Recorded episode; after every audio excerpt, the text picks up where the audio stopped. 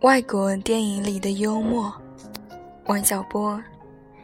近来和影视圈里的朋友谈电影，我经常要提起伍迪·艾伦。这些朋友说，艾伦的片子难懂，因为里面充满了外国人的幽默。幽默这种东西很深奥，一般人没有这么大的学问，就看不懂。我说，我觉得这些片子很好懂。他们说：“您是个最有学问的人呐！”就因为能看懂伍迪·艾伦的电影，我赚了这么一顶高帽。艾伦有部电影叫做《傻瓜》，Banana，写的也是个傻瓜，走在街上看到别人倒车就过去指挥，非把人家指挥到墙上才算；看到别人坐在桥栏杆上，就要当胸推上一把。让人家拖着一声怪叫掉到水里，就这么个能把人气乐了的家伙，居然参加了游击队，当了南美的革命领袖。当然，这部电影想在中国上演是不容易的，但也没有什么高深的学问在内。艾伦还有部片子叫做《性》，你想知道又不敢问的事情。从名字就能看出来，这片子有点昏，不在引进之列，但也不难懂。我在街道工厂学过图，我估计我们厂的师傅看到这部片子都能笑出来，但也会有人看了不想笑。有位英国演员得了奥斯卡金像奖之后，仅仅因为他是男的，追星族的少女就对他很热情。他感慨道：“我现在才知道。”原来四十多岁秃顶舔着个大肚子，这就是他老兄当年的形象，这就是性感的标志啊！我也同样感慨，原来傻瓜想知道又不敢问的事情，这就是高深的学问呐。最近看过美国电影《低俗小说》，低俗小说又译《黑色通缉令》，里面有个笑话是这样的。第一次世界大战时，有个美国军人给爱人买了一块金表，未来得及给他，就上了前线。他带着这块表出生入死，终于回来，把表交给了他。两人结婚生子，这块表就成了这一家的传家宝。这家的第二代又是军人，两人结婚生子，带着金表去越南打仗。被越共逮住，进了战俘营。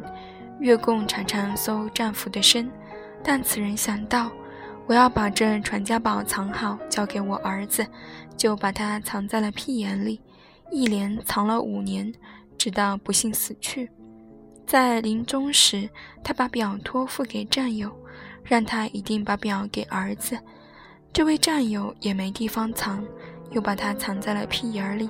又藏了两年才被释放，最后这家的第三代还是个孩子时，有一天来了一位军官，就是那位受托的战友，给他讲了这个故事，并把这件带有两个人体温、七年色香味的宝物放到孩子手心里。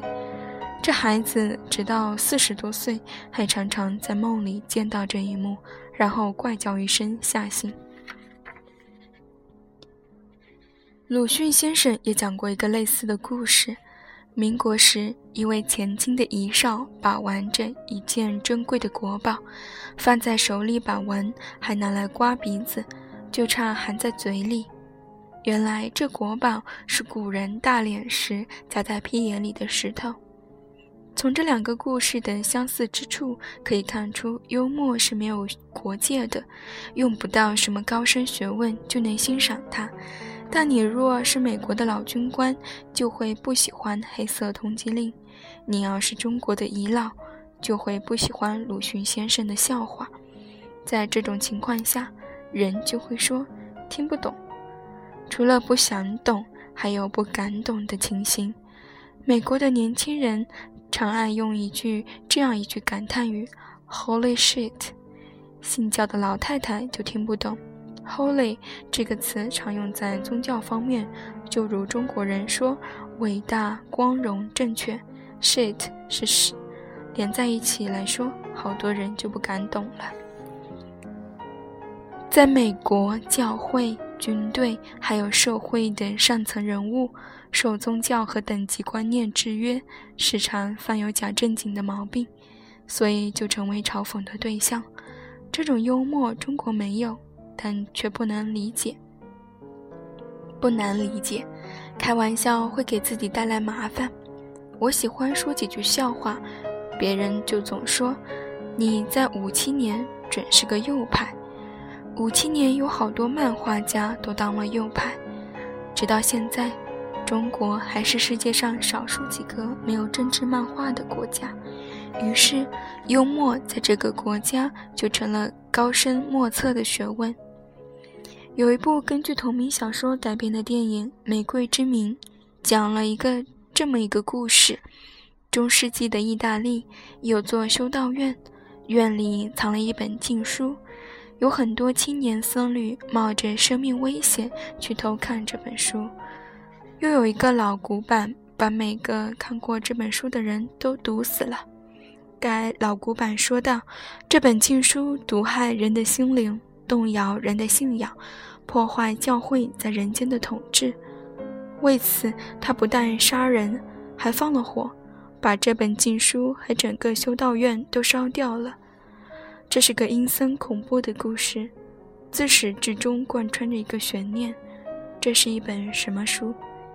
可以想象，这本书一定写了些你想知道又不敢问的事情。在电影结束时。披露了书名，它就像低俗小说里那块沉重的金表，放进了你的掌心。它是亚里士多德久已失传的诗学第二部。这本书只谈了一件事：什么叫做幽默？这个故事的背景也可以放在现代中国。